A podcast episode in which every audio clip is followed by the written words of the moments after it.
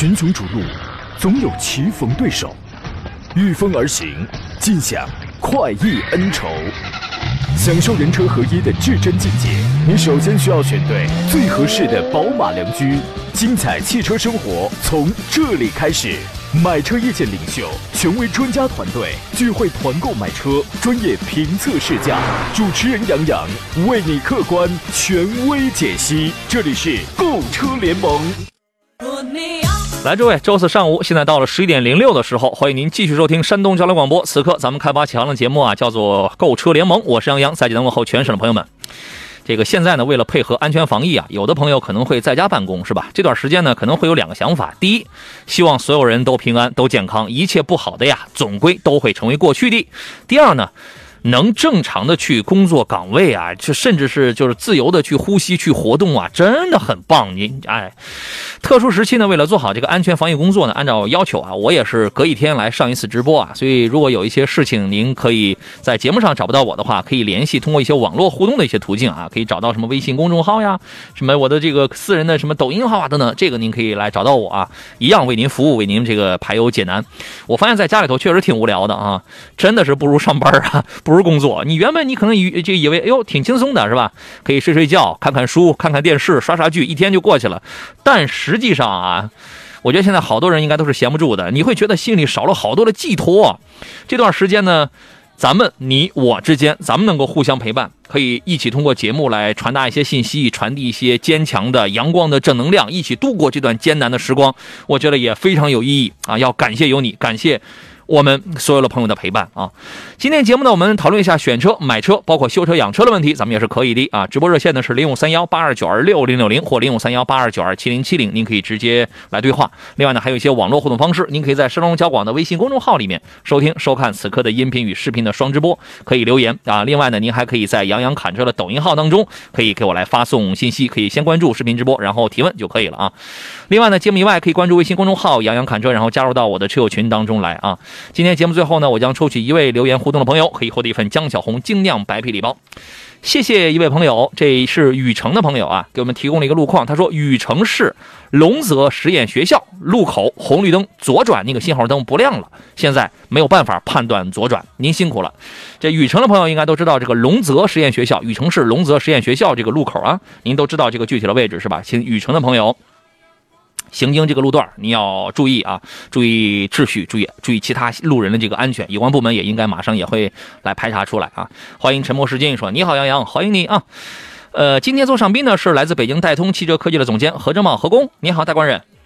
主持人好，听众朋友大家好。哎，先向您请教一个问题啊，如果让你在家几天不上班的话，你会着急吗？呃，这个肯定着急的啊。你看，当这这个是当老板的心声，但是如果你换位置，你是一个员工，你一样会着急吗？我觉得应该也会着急，也会着急。你看，我就是员工，我一样也着急。最近，我我个人觉得呀，很多朋友的这个心态都需要调整，都需要放松。呃，我们每个人呢，都去找一找，就是引导自己，找到那个适合自己的一些解压的方式。你比如说，有的人喜欢挑《本草纲目》，是吧？有的人喜欢唱歌，在家里有有有的人趁这个时间，刚好学个茶道。或者刷个剧，这个都是可以。反正找到最适合自己的那种解压的方式，哎，心情轻松愉快，顺其自然一些。咱们不光要身体健康，这个心态咱们也得 happy，也得 happy 啊。说一个不太 happy 的消息好不好？本轮成品油的零售限价提价窗口，今天是二十八号啊，今天晚上的二十四点又要开启了。大家你们知道这个消息了吗？你们觉得是涨还是降？何工，你觉得是涨还是降？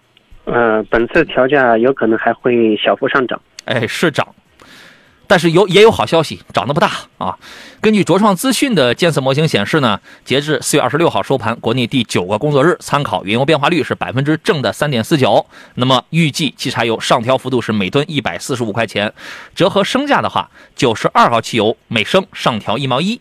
九十五号汽油和零号柴油每升上调一毛二。今天晚上的二十四点，那么这个政策落实以后呢，国内成品油的零售限价将实现年内的第七次上调，涨幅不是特别的明显。不着急加油的话，那倒无所谓了。有那种神行太保的着急加油的，您可以在今天可以提前安排一下啊。威少说昨天已加满了，小加油站六块零八，压力太大了。好家伙，您这个厉害了啊！快速说几个消息，然后来解答各位的问题。坦克三百，坦克三百呢，这个重庆工厂呢将从四月的二十二号开始就恢复生产发运了，这个已经开始了。因为前段时间我们提到过，说这个车暂时因为受一些影响，已经是停产了。四月二十二号已经开始恢复生产了，城市版、越野版都已经恢复了。当时是四月十四号停的，四月二十二号这个就开始了。呃，导致了部分的用户的这个车辆交付日期是推迟交付了。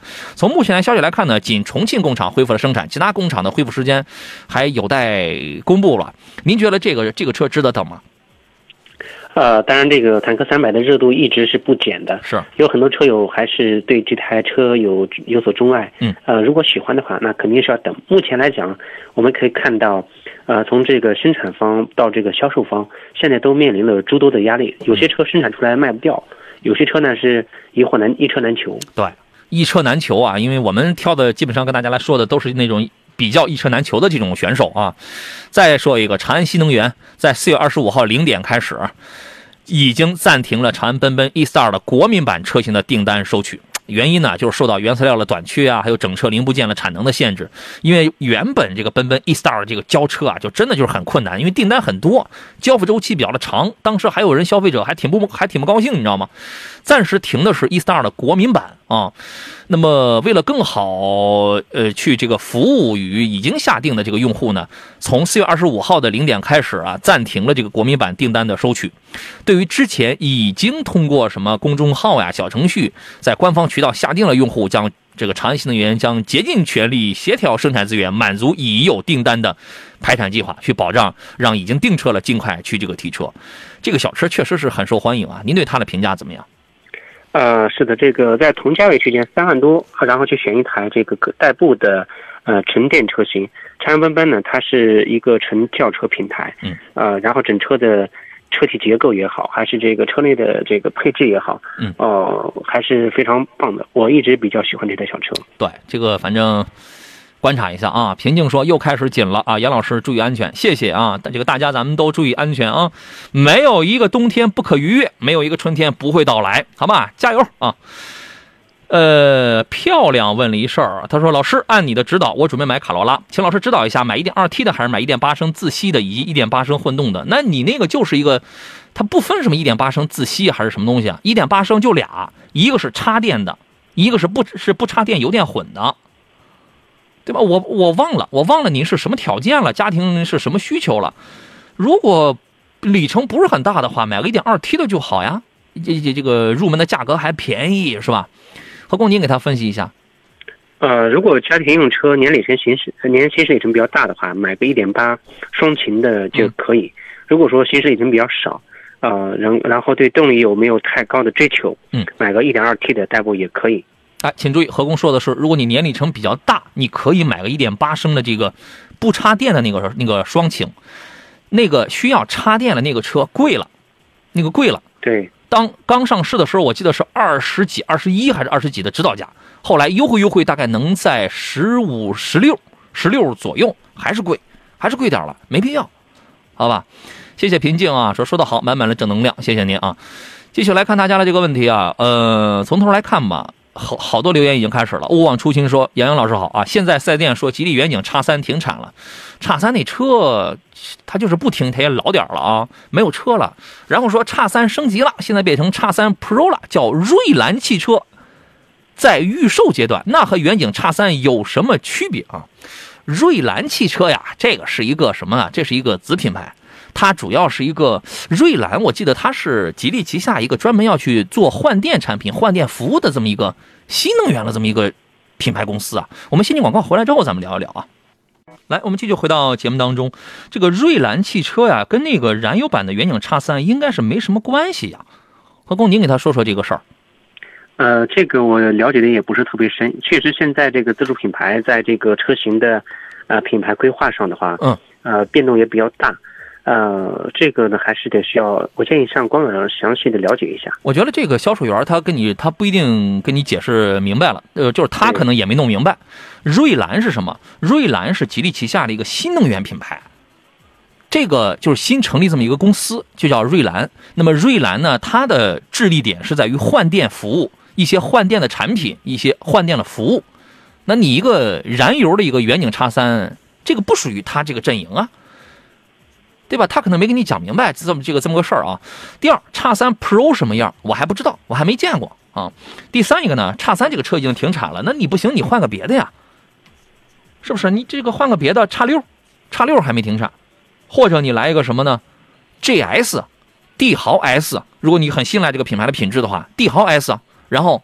GS，或者你要是这个资金再充裕的话，那你可以再往上一点，什么缤越、icon 这样的车子，如果得再添一倍了，得再添一倍，你可以拿一个博越，接近一倍。博越，博越刚刚还出了二零二二款，好吧？你可以去看一下你的这个啊。谢谢心中有梦说杨辛苦了，两档节目一起播，呃，这个不辛苦啊，这个是一个特殊时期我们一个工作啊。哦，他说瑞兰说是有纯电也有汽油车，是吗？那这个我还不太清楚，因为我理解的瑞兰就是一个纯电的这么一个换电服务品牌，好吧？万山万水千山说：“两位好，想选家用车，看了速腾、思域、型格、起亚 K 三。您这属于是往下走的，这是啊，注重舒适性、稳定性，哪款更好？请指点，谢谢。”从他描述的这六个字舒适性、稳定性上，好像看不出什么来。您给他说说吧。在这几台车当中的话，确实。呃，看不出太大差别，尤其在思域和型格两车之间去选的话，我个人还是建议选择思域。哎，嗯，然后呢，再加上速腾和 K 三，呃，K 三的话，这个车现在销量比较少，优惠幅度应该是会比较大，啊，因为速腾的话也马上有这个换代的车型，嗯，现在的优惠力度也可以，所以说这几台车的话，分别去试一下，我倒建议可以在，呃，这个嗯，本田思域和速腾之间去选择一下。哎可以，你看，思域跟型格这是俩姐妹车型，对对吧？这是俩一个一个东本一个广本的。型格是在于，哎，它拉低，你看了它是幺二几来着？幺二四还是幺二三起的那个价格？但那是个手动挡，它不一定排产，是吧？你不要只是从网上看，哟，差它便宜，它是啊，它便宜，它给你多一个手动挡，但它不一定生产啊。从目前市场的保有量各方面的表现什么这来讲，思域是要是要甩它的。啊，所以说这俩车之间，我觉得你还可以选一下思域，对吧？起亚 K 三呢，这个车在这里边是一个最便宜的、最接地气的，你用肯定没问题。但这个车行驶的这个品质呢，属于是一般情况呀。你说拼颜值拼不了思域、型格这样的车，拼底盘的操控又拼不了 1.4T、1.5T 的速腾、思域这种车，它只能占一个什么？便宜、实用，只能是这样。所以一看你的预算。二看你对品质，一个是驾驾控的品质，一个是这个什么车辆的档次的这个品质，综合的要求，稳定性、舒适性，你肯定是你钱到位了之后，它舒适度的有的时候它会上来一点啊，这个咱们就不说了啊。呃，还有往事梦如沙说乐商城卖的四十九元的燃油宝管用吗？您可以试一试啊，这个我没用过，您可以试一试，这我不太清楚。博雅说杨好，何老师好，Polo 从销量看干不过飞度啊，从变速箱结构、底盘质感考虑，哪款更胜一筹呢？您给说说。啊，同价位区间的话，那这个 Polo 这个小车，呃，一点五六 AT，呃，实际使用起来还是还是很好的。呃，这个思域，这个这个。飞度的话，更多时候呢，主要主要就是卖的一个品牌。嗯，然后这个整车来讲，同价位区间，它的配置确实是有点太寒碜了。嗯，呃，因为我我就我有一辆这个小 Polo，嗯，两年了跑了三千五百公里。好家伙，整个小车用的还是还是可以的，我偶尔开一下。啊，就是它的这个底盘质感会更好一些。很好的，对，很扎实，它很它是很扎实的啊。变速箱方面呢？呃，一点五这个六 AT 行驶起来。起步也比较轻，就是后程，因为开涡轮车大排大排量的车，嗯，开惯了之后开这个小车，感觉后程发力不足，但是在城区以内跑起来还是很好的。嗯，行，YH 工作室这位朋友啊，到现在还没决定买什么车呢，这这一年了，我就觉得你换来换去的，他又有新想法，问十五到十六万落地，请注意是十五到十六万想落地，同价位买合资还是买国产好？呃，我记得你是轿车来着，对吧？你因为他，我印象当中他之前问过星瑞，问过迈锐宝，问过君威，是不是？反正都问了一遍了啊。十五到十六万落地的轿车，买合资好还是买国产好？这个呀，你不能盲猜。你首先啊，你就考虑两个问题。我我教你，你就考虑两个问题。第一，你要什么？你要装门面你买 B 级车，那么这个价位的 B 级车就那么几个，很精准。如果说我不是要它要装门面，我要配置高，你买 A 级车，十五到十六万落地，那这合着这裸车就十三四万，这个价位能买到的，无论是合资的还是国产的，这个 A 级车配置都不俗，都不错。然后，这你就先考虑这两个问题。如果你是倾向于后者的话，那我告诉你，十三四万，让我我买国产，我呃肯定不会抱着那种心理，哎呀，我得买个合资，质量又好，保值又高。你车还没买呢，你考虑啥保值的事儿？这是闲聊啊，这是一闲聊，也不一定说您心里边去。何工，您给他分析一下这个问题吧。啊，对，呃，如果落地十五六万，那裸车就是十二三万，十二三万的话，去选一台呃合资车型，这个合资车型更多就是 A 级车。A 级车里车里面的话，我们可以看到，就是集中在类似像朗逸、像这个轩逸类似这样的车型啊。但是你要是选一台自主品牌车型，比如说，嗯，吉利的新锐，要动力有动力，要配置有配置，各方面来讲，它会都会比这些车要强不少。对。所以说，我也赞同你的观点，选择一个呃配置性能比较好的自主品牌车型。对，这个你比如说，你是一个中规中矩的一个上班族。我要的就是第一合资品牌，觉得让我有面子，心能满足你的心理吧。第二一个呢，我要就是一经济，因为这个价位的合资品牌，它正好它没有什么动力，它没什么排量，刚好它就是有个经济性，你就买个小排量就好了，一点五升的，一点六升的就可以了。但是如果你还想追求颜值要帅，动力操控要好，配置又高，一定是选主流的国产品牌。星锐行不行？长安的 UNI V 行不行？都在这个价位，要动力有动力，要配置有配置，要科技有科技。要哪有哪啊，因为你的这你的这个预算吧，呃，是你一定你要去选选一些，把自己先想明白，然后去想一些具体的东西。如果我是一个医生，我来看您这个毛病的话，我推荐你考虑就你这个预算考虑个国产品牌，好吧？哎，继续来看啊，还有朋友问的是艾瑞泽五怎么样呀？要不就买艾瑞泽五的 Plus，这个车你要是揣这个六七万去的话，还是可以的呀。何工，您觉得呢？对，艾瑞泽五这个小车的话，外观颜值做的还是挺好，内饰的布局，配这个尤其座椅的这种配色，嗯啊也都还可以。从这个整车的稳定性来讲的话，这是奇瑞，呃，这个汽车品牌下的一款性价比比较好的车。如果看好，也可以考考虑它。哎，奇瑞目前一直在所有的轿车市场吧，现在就这一个车在撑着。对，它没有别的轿车了，你连个中端的轿车什么它都没有，它只有这一个，好吧？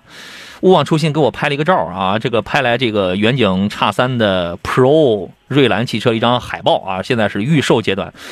大哥，只有一个外边的这个照片啊，长得怎么这个中网是星瑞的中网，但那个下边的那个保险杠那个位置怎么长得跟英菲尼迪 EQS 似的？关键这个这个我看不出它是个什么样子来呀，我也不知道它什么排量，什么什么东西的。我了解一下，我再跟你说呗。看来你就爱上这台车了。利群说：“杨杨老师，我们这儿九十二号的油五块三呢，我的雷凌一点二 T 加这个油行吗？您给他说说。那油品首先这样的，本身呃，山东省内尤其东营淄博这一带的话，有很多地炼，呃，有些这个品牌的呃炼油厂的话，他们的油品品控还是可以的。嗯。呃，这个车型的话，加这加这个油车应该是没问题的。”行，反正那加油站的油品您得有把握啊，您得千万得有把握，好吧？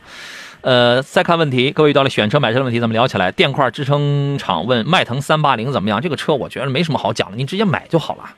对，可以直接买就好了，因为你买之前啊，你要说缺点呢，有啊，你比如说这个保养费用可能会稍微贵一点吧，因为全合成机油您必须得配上，但我觉得这个都不是什么毛病啊，一般。不必就是这种很老的这种车吧，不必再去展开再去说一堆了。它没什么很突出很大的毛病，您直接买就行了，就这样了啊。还有人问探岳三八零 R Line 有什么缺点？哎，这个咱们可以聊一聊。那个空间够您用吗？是吧？这个车您觉得怎么样？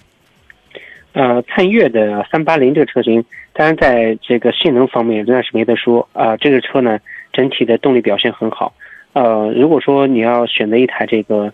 二十到二十五万这个区间的嗯车型的话，它是一个不错的选择，可以的。行。什么？有有人说 Plus 十万左右五六万买不到，你说奇瑞啊，奇瑞艾瑞艾瑞泽五 Plus，你揣着十万你去买这个车，你要买个什么配置的？奇瑞的艾瑞泽五用不了那么高的费用。用不了，我说的不是落地价，我说的是裸车价。普通的艾瑞泽五在五六万，你 Plus 你就揣这个七七万左右，你去买它是可以的呀。你还用花十万块钱？那你看的配置高了。你要十万块钱，你还去买奇瑞的轿车，您这是真浪费钱了。你要是跟我说，我揣着十万块钱，我买个轿车，买个奇瑞轿车行不行？不行，我坚决告诉你，这个太浪费钱了。奇瑞的轿车目前实话实讲，奇瑞家里就那一个轿车现在还活着，就是低端的艾瑞泽五 Plus，啊就是艾瑞泽系列。你就揣着个位数，你去买这个是可以的。你揣着十万，您这就浪费钱了，好吗？你看的配置高了，没必要。平静说，一年能跑个两万公里左右，买纯电的好还是买混动的好啊？比亚迪汉能买吗？抛出价格因素，汉目前还是能买的，它就是价格高一点嘛。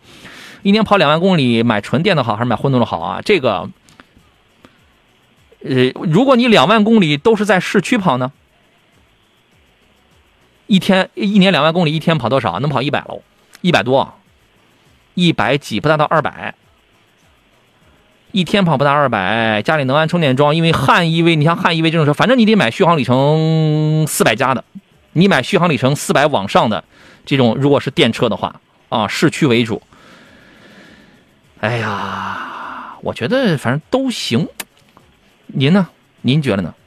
呃，也可以考虑一下比亚迪的这个呃混动的车型，比如说 DMI 的车型，呃，这个汉 DMI 的，或者是这个比亚迪又出一款新的叫海豹的车型，嗯，啊那样的车型，这个车型也是在二十万左右的这样一个区间，呃，你可以考虑它整体的油耗表现也比较少，呃，也也也比较好，百公里的油耗也就四升左右，哦，如果说纯。充电要方便的话，那就纯电的肯定没问题。对，充电要方便，因为这个不好像不完全取决于你的年里程。我建议你考虑一下你的生活半径的问题。对，这个取决于你的生活半径，就你单次能跑多远，不是说你一年我总共跑多远，单次最远能跑多少。我觉得这种四百公里加的这种的话，因为你你不一定每天跑得很平均、很固定，是吧？充电方便，我觉得你直接买个纯电吧。你你谁你可以考虑一下啊！刚才那个艾瑞泽五 Plus 说最看的就是最高配的，有必要吗，大哥？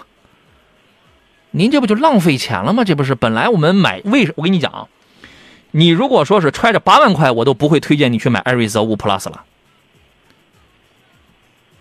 啊，它能值多少钱？能值得你花多少钱去买？这我们是有数的。你说你上来，你非要说我看的是十万块钱的啊，我要买个最高配的，我只能说你有钱不知道怎么花呀，大哥，不值得。何况你你觉得这个到底是我说的是过度了，还是说它真是不值得？呃，因因因为你要花到七八万、八万左右的话，那可选的车型有一大批车型，所以说大可没必要去选这个相对稀有的车型。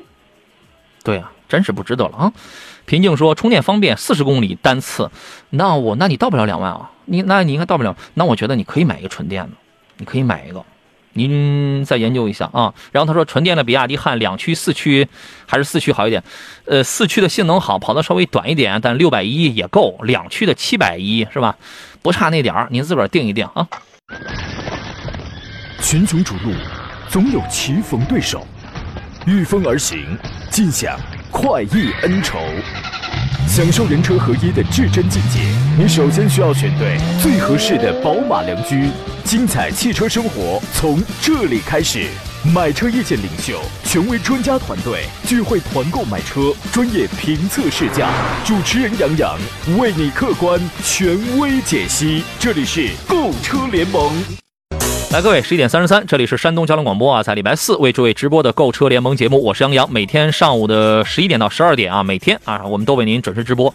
刚才我们那位揣着十万十多万要买艾瑞泽五 Plus 的那位朋友说，哦，那我再看看还有什么别的推荐，还有其他的啥车？对，这问题您上网一搜，您不要拿一个，您这事儿啊，就跟小米手机好吗？好，当然好了，但是你要是让我揣着一万块钱去买一个小米手机，我是不是有点冲动了？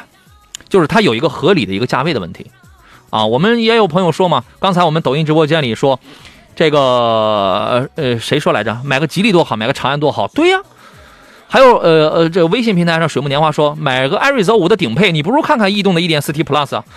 对呀，就是有的车你即便你拿不了顶配，但我跟你讲，它也合适，各方面啊，这个品质、售后各个方面，你应该就算再不懂车，你大概也能听明白，就是什么车，大概什么样的品牌、什么样的车，大概在什么样的价钱去左右去买是比较合适的。就这个话应该是能听明白的，对吧？啊，好吧，您再考虑考虑啊，您钱是够，但是你选的。太往下了啊！我们继续回到节目当中来。刚才跟我们抖音直播间的朋友这个讨论到了一个 CVT 啊，一个一个一个一个钢带 CVT 的这么一个问题。我们有一位朋友说，钢带的无所谓啊，我开的轩逸开到十六万了，一直没啥事儿。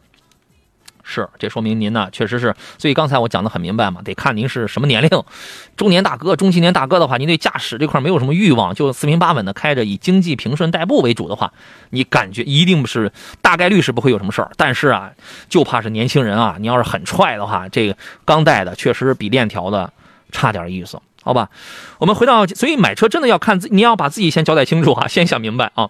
我们要回到节目当中，今天坐上宾的是来自北京戴通汽车科技的总监何正茂何工，啊，待会儿联合工啊。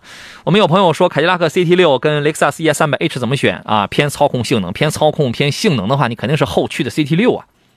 CT 六比凯迪拉克比那个三百 H 强的一点啊，第一是不敢，我不敢说颜值吧，我觉得如果在年轻人眼里边，它是这样啊，两种风格。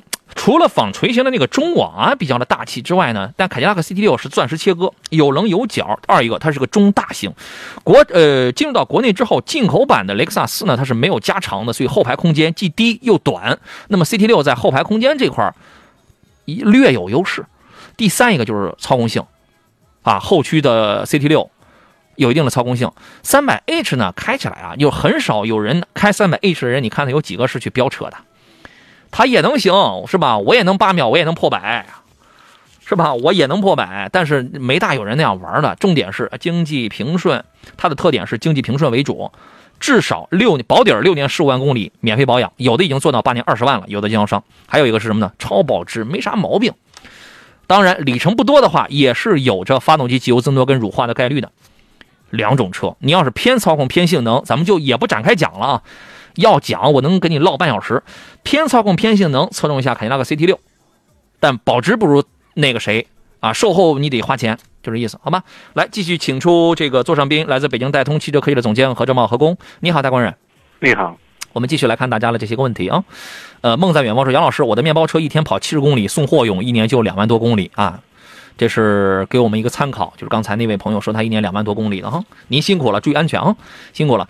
呃，LGG 说以后呢想去川藏自驾游啊，现在心仪凡尔赛的 COX，请两位老师评价一下这台车子怎么样？我给你分享一个题外话，我一朋友他开一汉兰达，他去那个也是去西藏去旅游，他特别喜欢去那种无人区，就哪儿刺激他就去哪儿。他这个不重要，我重要我要跟你分享的是他自己一人开车，他会把那个后备箱什么塞得满满的。鸡鸭鱼肉，他电冰箱什么他都他都弄上，就是这个点，我想表达的是，一定要选一个后备箱带东西多的这么一个车子。好了，我说完了，何工，您来给他分析一下。呃，对了，你要去自驾去这个西藏，首先的话要考虑到这台车的储物空间。对于凡尔赛 C 五这个的车型来讲的话，不是说它不可以去哈，去是可以，但是这个车，呃。我建议去的时候，你轮胎的备胎一定要处理好，因为这这个车的轮胎一旦坏了之后，你在本地是配不着的，啊，然后在这个车的性能各方面来讲的话，沃伦家的这个车也是可以的，嗯，啊，因为现在道路状况也没有想象当中的那么差，嗯，啊，所以说，呃，长途自驾也，呃，这个车也是可以考虑的，我但是我认为有其他更好的选择。哎，去肯定是没有问题，因为重点就是刚才为什么我一开始我我要讲那个后备箱的事儿，这个瓦罐车它就是实用性强啊，对，它就实用性强。呃，这一代的 C5X 呢，虽然大家不要一提法国车觉得底盘特别牛，一提扭力梁、非独立后悬架就觉得哎，法国车那是天花板。这个车我开过了，我觉得它的操控性啊，因为整整车它这个型号、这个尺寸的一些原因啊，一些定位的一些原因，其实它的操控性是比原来的比如说 C 五、C 六这样的车是下降的，但是。它是在舒适方面，在这个软的这个舒适方面给你提高了一点点。呃，你去肯定是没啥问题，去肯定没啥问题。这个车目前有什么毛病吗？啊，这台车的话，目前倒是没有呃很突出的问题。我刚才提到的，由于这台车它所配的十九寸的轮胎，然后这个胎的尺寸是极其难配的。对，哎对，它这个车这个轮胎小嘛，它比较窄。但是呢，它又比较尺寸十九寸，但它又比较窄，二二五十九的。对，嗯，那得自己带上，得自己带上，自己带着出门，好吧？平安师傅说，小加油站的油最好别加。我有一次经历啊，加了什么什么什么金什么什么名，咱们就不说了啊。结果折腾了我半年啊，刚加上跑了大概四十公里，发动机故障灯亮了，检测说油品不好，再后来就是三缸失火，技师说非得拆什么进气支管，我说先加个什么添加剂试试吧，我连续你连续后边的这个字儿我就连续的看不到了，反正折腾了小半年是吧？啊，他说这个分享给车友，远离小加油站，去正规的加油站加油，不要图便宜。哎，我跟大家再分享一个事儿，我有一姐夫，他从济南长青那儿啊。他工作的那个地方，他有个小加油站。他也不是图便宜，他他图方便。他加了油了，好家伙，发动机大修，四 S 店要一万，我给他找一地儿五千块，大修。后来经判断，就是加的油不行，而且就加了那一段时间，就是油不行。所以我就讽刺他，我说：“你看，你图一方便，或者说图一省钱，你得省出多少来才能够你这大修的钱啊？”对不对？好吧，就是还是这么一事儿啊。张三丰说，朋友的雷诺克利奥啊，三十二万公里了，应该是刚带 CVT，近几近一年发生过几次变速箱超温跟刚才打滑的动力上不去的情况，已经准备要换车了啊，也是分人这种开法啊。来，再看我视频直播朋友说我这个视频卡吗？稳，这很有当主持人的潜质啊。说两个小时的节目，网络也都累了，嗯，来吧，你上我这儿来上班吧，你这都替我来这个解释了。呃，还有朋友说，杨洋现在怎么买神采，怎么找不着了啊？我的代言期已经结束了，代言期已经结束了，所以这个产品你现在从我们这儿已经买不到了啊。劝听改变说，你好，能说一下红旗这款车 HS 五怎么样吗？没问题，这个车我们经常有人问啊，我们进广告回来之后，咱们请何工给您详细的来说一下这台车子。好了，我们回到今天最后一段的节目当中啊。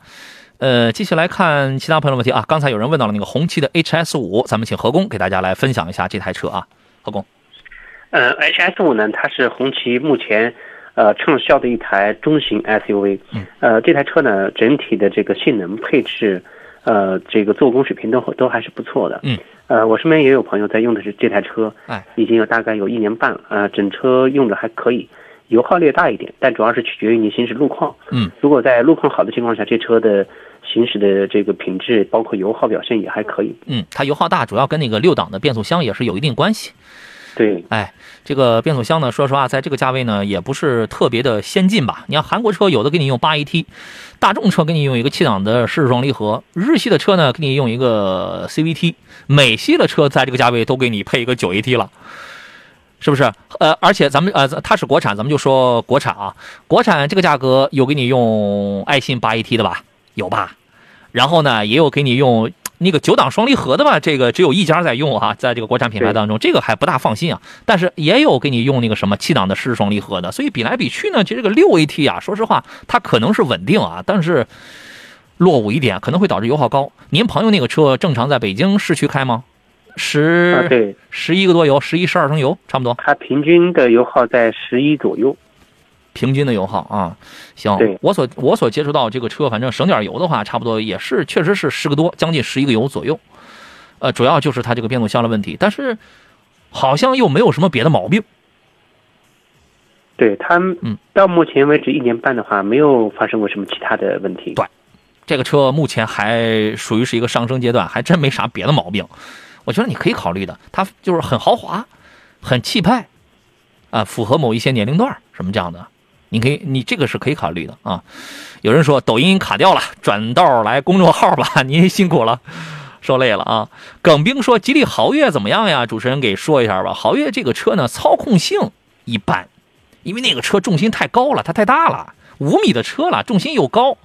我觉得你要玩个激烈操控的话，那个车啊，有它有点晃，你知道吗？啊，我原来举例子说，有点像游在游艇的二层开游艇。但是这个车啊，实用性强啊，价格不贵啊。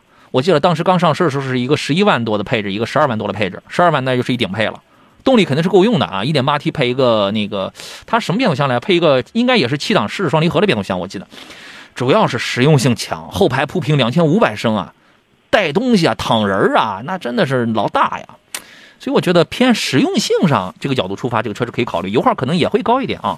您对这个车的评价怎么样呢？呃，豪越的话，吉利目前来来讲的话，它这个车型也还可以。呃，在同价位区间可选的车型也比较多。如果喜欢这车车的话，你可以去试试。哎，同价位的这个车比较多，但是跟它成为竞争对手的有这么大的好像不多。有一个有一个二线的自主品牌谁？捷途，对吧？对，捷途的车也可以。哎，捷途比它便宜，空间大，但是呢。咱们是你，你是一线自主品牌，我是二线，可能这块还是从做工啊，从销量啊，还是有点差距，啊，你可以比较一下，好吧？说到这个豪越了，我突然想起来，刚才有人问那个新款的这个博越，博越啊，现在刚刚上市一个二二款的一个博越，两个配置，一共是一个十万两千八到一个十一万两千八的这么一个价位，呃，用了一个新的设计风格，现在是博越。哎呀，博越的车种原来很多，博越、博越 Pro、博越叉二，它它有它有很多。现在主要就是博越跟这个博越叉来撑起这个博越的这个销量。脸换了，整个的这个前脸也是跟那个沃尔，你说沃尔沃啊，你说星瑞啊，就是一样那种竖铺的这个这个中网，它叫最新的4.0能量阴弦竖中网。哎，我觉得这个颜值方面这是提高的，而且还有什么黑的、白的、钛金灰的。三种车身，那个钛金灰那个事儿我挺漂亮。哎，刚对，刚才有人问我那个吉利星瑞买个白色还是买个黑色？朋友，这俩车这俩颜色都不好看，都不好看。星瑞的话，我觉得得买那个灰色或者是个蓝色的好看。如果你不喜欢，你可以买个白的，千万别买黑的。嗯，我这个口味怎么样，何工？呃，确实这台车的话，黑色的。呃，确实不是太好看，千万别买黑的啊！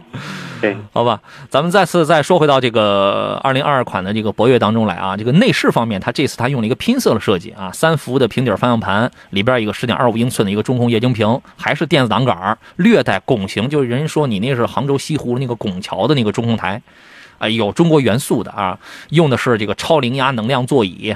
啊，这个座椅还是比较舒服的。动力方面没有什么变化，1.8T 的涡轮增压发动机加一个七档的湿式双离合。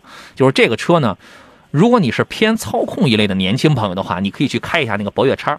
虽然这个发动机变速箱是一样，但底盘调教是略有不一样的，动力传递啊还是比较快的。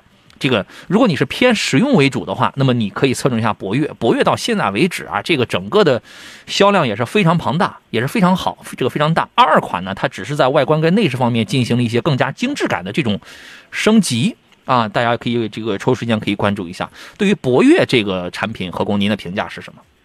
呃，博越的车型整体来讲还是可以的，因为在这个级别当中的话呢，博越的竞争力一直是。呃，不错的。经过几次改改型之后，嗯，呃，新款的车型它的外观、内饰配置布局，呃，都有一些变化，也更加年轻，嗯，显得更加这个，呃，这个科技感比较强一点，所以说也可以考虑。是，大家可以关注一下这个车子啊。Life 说，杨哥，我想问一下，星越 L 的双离合油耗会很高吗？它油耗高一点，不是因为它双离合，我觉得是因为一是排量，二是尺寸吧，是不是？是双离合本身不会带来很高的油耗，说会超过十个油吗？求指点，我觉得应该会点吧。市区油耗十个多一点应该会吧。对，首先对于这样的一个大尺寸的车来讲的话，车的呃尺寸在这摆着，空间呃自重，包括你日常行驶的这个路况，啊和没准还得再拉点人带点东西是吧？双离合车型来讲的话，啊它的传动效率相对来讲还更高一点。嗯，我觉得它会比八 AT 的车型油耗肯定要低一点。哎。但是你指望它太省油不太可能，不太可能，因为这个车这个体儿也是摆在这儿了。对，我您估计正常情况下九个多，九个多的情况，这还是要在路况也得多，相对来讲好的情况下，对，反正也得接近十个油。我觉得是正常情况下十个油左右啊，对，是吧？十个油左右啊，好吧。呃，我们继续来看其他朋友的一些问题啊。这个神采我这儿现在买不到了哈。太阳说：“你好，杨哥，第一次发言问一下，准备购买现代的库斯图 1.5T 的最低配，最低配它不一定产不？您问一下啊，不知道目前市场怎么样？家里添二胎了啊，祝贺祝贺啊！想换个空间富裕点的车子，呃，那现在库斯图的性价比我觉得还是可以啊。您对于这个 1.5T 的最低配的评价是怎么样的？呃，库斯图虽然呃这个车型的话性价比确实。还是可以，但是上市到目前为止已经挺长时间。嗯，在北京这个车型都目前是比较稀有的、极其少见的车型。呃，但是这个如如果作为一个备选，做用来家用的话，也是可以，空间呃还是可以的。一点五 T 的车型动力的话也是也够用。如果说就是纯粹就是为了拉宝宝来用的话，我觉得又不沉，是吧？这个这个动力你可以试试，应该是能满足够用。但是你要太澎湃，这个不可能啊，这个是哎，这个是不可能的。另外，一点五 T 的这个车呀，配置啊，内饰的做工啊，能满足够用，但是谈不上精致与豪华。这个是谈不上。你说你咱拿咱拿那个低配呢，该有的基本的功能它都有，什么 ABS、EBD、车身稳定系统是吧？上坡辅助这些它都有。但是还是那话，呃，太高科技的没有。就是说这个车实用是可以的，实用是可以的，你可以考虑。你现在你到一个现在的 4S 店了啊，1.5T 的试驾车几乎没有，非常的少。它基本上都会给你试驾 2.0T 的这个车子，所以这个呢就会导致你产生一个很茫然的地方。呃，那我觉得这个动力是够用的，但是我买个 1.5T 的，我不知道够不够用。确实也是这样。五一之后呢，他们会给我会送一台 2.0T 的一个试驾车子，因为我也我我本来我想找一台 1.5T 的这个酷速的这个手动试驾车，也是咱们一个听众发起了这么一个邀请，说杨哥，我就相信你，我要买 1.5T 的，你帮我这个试一下。我说可以。但我没找到，我没找到 1.5T 的，找来找去，他们说我们这个，他们厂家这边说我们基本上都是 2.0T 的嘛。到时候咱们可以变着法的试试，咱咱这多坐上几个人不行吗？2.0T 的如果多坐几个人是什么什么样的话，那咱们可以估一估 1.5T 的啊。我还是原来的我说杨洋，麻烦你问一下，以前在你节目里听到过比亚迪秦 DM-i 好像有什么缺陷，您再给说一下吧。啊，我们之前应该说过那个比亚迪叫 EV 功能受限啊，EV 功能受限啊。何工，这个事儿是国有其事吗？呃，EV 功能受限更多是在这个纯电的 EV 车型上，呃，比较常见。DMI 的车型偶尔也有，但是这个车型因为 D DMI 的车型它也是以电驱为主的这样一套动力驱动系统，呃，偶尔也有。但是新生产的这些车型有没有改进？呃，我还没有特别关注到。嗯，纯电的概率大一点，插电的这种 DMI 啊。概率小，但是也有，因为什么呢？因为你比如说唐 DMI，因为它都一套混动系统嘛，唐 DMI 咱们不是就有车主就投诉过吗？EV 功能受限啊，就是一个它不让你供电了，跑着跑着速度下来了，要么就打不着电了，概率性事件，这个您可以了解一下啊。虫子说极客跟比亚迪汉该怎么去选？两种车风，首先从车风上就不太一样，感觉因为啊。再一个，从设计理念上也不太一样啊。极客呢是，怎么说呢？更像是一个智能的一个像手机啊什么一个东西。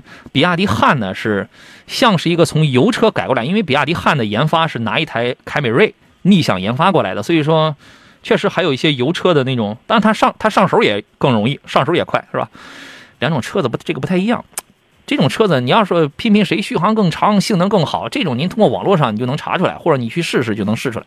但我觉得，首先它从它这个基因上，遗传的基因上，我觉得它就是有区别的。您怎么看这两个车呢？啊，两车之间，我可能还是更倾向于选择比亚迪汉。嗯。呃，因为整车的话，销量啊，对比销量和在那摆着，然后一年的对呃这个销量一大了之后，这这个这款车型它的呃整体的品控各方面来讲，它就会拔高一个台阶，所以我还是。喜欢买车呢，就买这个销量相对大一点的。这是一个很稳、很务实的选择，对对吧？就是说，选什么全球销量最大的车子，最务实的，实用性也可以，价格也不是很贵，这是一个最务实的选择。那么，对对于有的朋友来讲，他可能会选什么？第一，猎装版的颜值更帅，树林 break 的颜值要更帅。第二一个，更加的智能，啊，它更加的要这个智能一些，性能也不赖的。反正就是两种风格，你这个时候你还真没法单纯的就从啊谁续航长什么什么，还真没法从那些方面比，因为那些东西都太表面了，好吧？今天节目咱们要提前结束了，也没也没提前，刚好也到时间了啊！再次感谢何工来做客，咱们下回见。好了，再见。嗯，也感谢电幕前诸位的收听收看啊！还有青岛的朋友啊，说杨主持跟跟何老师言之有理，这个价位直接买国产，你这是什么时候的留言？我刚看到。说现在的国产性价比老高了，反正合资不是减配就是在减配的路上，还有什么用回收材料的啊，反正都在减配，都在减配啊，就看哪一个价位吧。啊。如果你接触到足够多的车的话，有的时候你会有点体会。比如说在某一个价位，在这个价位，可能你就是放不下心里边那个执念，觉得国产不行。当你也接触到很多的车的时候，你发现在某一些价位，国产车是真的更行，好吧？我们今天节目结束了，呃，再次感感谢大家两个小时的这个收听收看还有陪伴啊！我我是杨洋，呃，咱们就后天后天上午的十一点，咱们准时再见吧，拜拜。